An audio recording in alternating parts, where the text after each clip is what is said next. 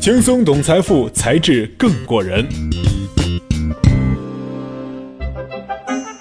欢迎大家关注“才智过人”，轻松懂财富，才智更过人。在微信公众号搜索“一信财富小黑卡”，和在知乎搜索“才智过人”，关注我们，有更多财富秘籍在那里等你。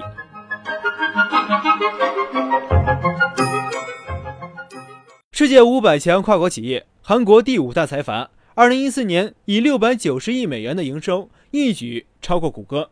作为韩国最具权势的家族之一，乐天家族可谓是头顶诸多光环。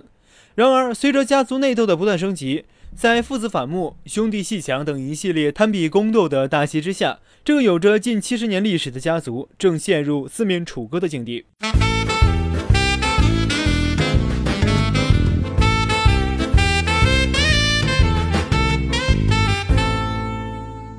创始人埋下内斗隐患。在日韩商界，乐天家族创始人辛格浩的创业史总带有几丝发迹史的色彩。辛格浩一九二二年出生于韩国，一九四二年辛格浩东渡日本，两年后开始创业，并在一九四八年成立智果公司，主要生产口香糖。在日本期间，辛格浩拥有了他人生中的第二段婚姻，迎娶了重光初子，并把自己的日文名改名为重光武雄，甚至把他和重光初子的两个儿子也相继取名为重光弘之、新东主、重光丈夫、新东斌。外界普遍把辛格浩的这一行为形容为入赘。重光出子的身后是他的舅舅，日本大正昭和时期的外相重光葵，以及势力庞大的重光家族。虽然重光葵头顶二战甲级战犯的罪名，但是在美国政府的支持下，重光葵在战后很快重新步入政坛。背靠着重光葵这棵大树，辛格浩从原来在日本处处受人排挤的外来人，逐步在日本政界和商界崭露头角，生意呢也是越做越大。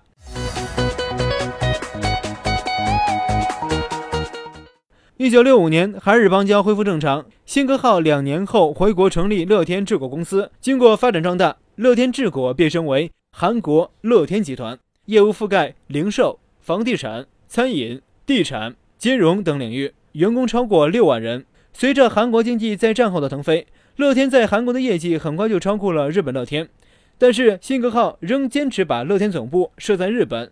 颇值得玩味的是，在股权关系上。辛格浩把乐天在日本和韩国的控股权统一划归为日本乐天所有，这就相当于将日本乐天定位为母公司，而韩国乐天则是子公司。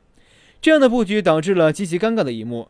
尽管整个乐天集团百分之九十以上的业务收入来自于韩国，但实际掌控者却是日本乐天，掌控了韩国乐天百分之九十以上的股权。辛格号的日本情节不但使乐天的企业架构变得扑朔迷离，也招致了外界对乐天集团到底是韩企还是日企的质疑，更埋下了日后家族内斗、分崩离析的严重隐患。双子夺嫡源于韩国家族企业普遍推崇的长幼有序的心态。对于由哪个儿子来接管乐天集团的未来，辛格浩心里早有打算。一直以来，辛格浩都把日本乐天的经营交给长子新东主。韩国乐天由次子新东斌经营，虽然在业绩上新东斌把新东主远远甩在身后，但从辛格浩对日本乐天的重视度来看，未来继承家族大业的无疑将是嫡长子新东主。问题也正是出在这里。尽管辛氏兄弟二人同父同母，但能力与行事风格却截然不同。新东主在经营和管理上继承了父亲的老派风格，推崇由家族成员主导企业的传统。也像辛格浩一样，喜欢用家整式的手腕进行强势管理。其主导下的日本乐天业绩却一直跑不赢韩国乐天。而新东彬不但继承了辛格浩的实干与低调，在经验和管理上也趋于西式思维。新东彬重视启用专业管理人才，喜欢以谦逊的姿态对待员工。加上在其带领下，韩国乐天的飞速发展壮大，新东彬在韩国乐天深入人心。新东彬排斥家族化经营模式。不少担任重要职务的家族成员因所负责的业务业绩不佳而遭撤职。然而，新东彬的能力和个人魅力并没有为他的接班加分，反而被哥哥所忌惮，决定对新东彬进行打压。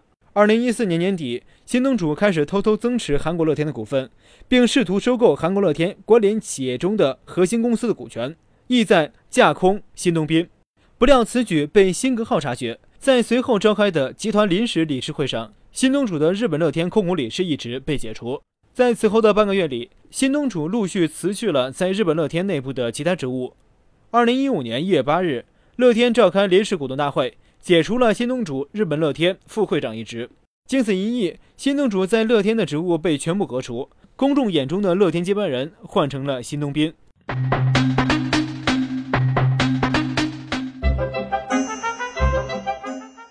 欢迎大家关注“才智过人”，轻松懂财富，才智更过人。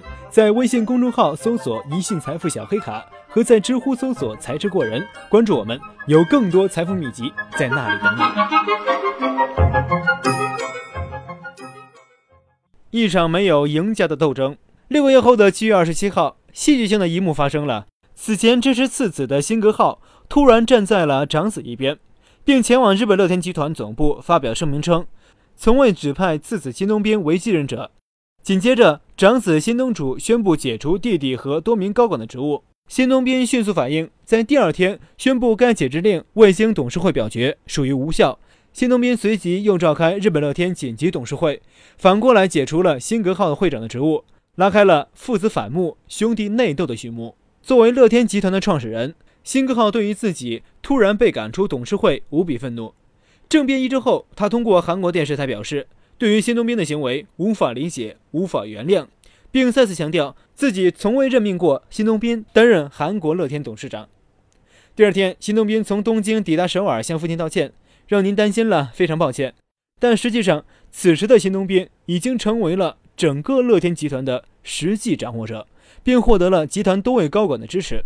与此同时，家族成员纷纷站队，分别支持新东主和新东兵。就连早已与辛格浩离婚的重光初子也卷入了这场内斗。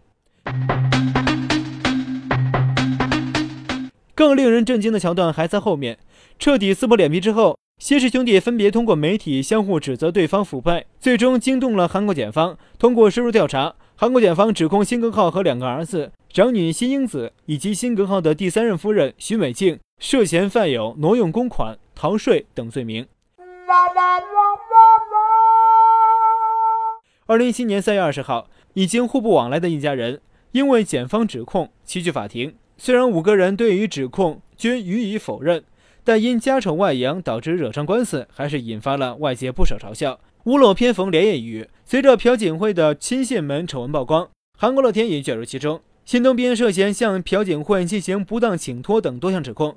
二零一七年七月七日，朴槿惠、崔顺实及新东斌同庭受审。一旦新东斌被定罪，新东主极有可能成为年度最具实力的捡漏王，但这场并不光彩的内斗已经让乐天集团在商界和民众心中的印象不断降级。无论最终由谁来执掌大局，都无法用赢家来形容。可以说，在辛格浩两个儿子的夺嫡大戏面前，烧脑的宫斗剧简直呢就是渣渣。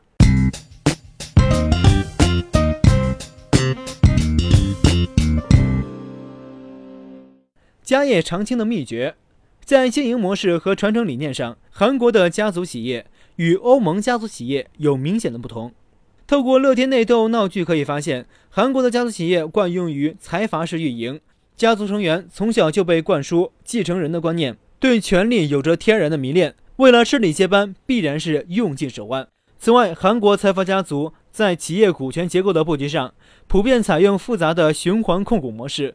即以少数股权通过与关联企业交叉持股等方式来运作庞大的集团，一旦出现内斗，企业和家族极容易遭受巨大损失。更为致命的是，在乐天家族这场没有赢家的内斗中，看不到理性的影子。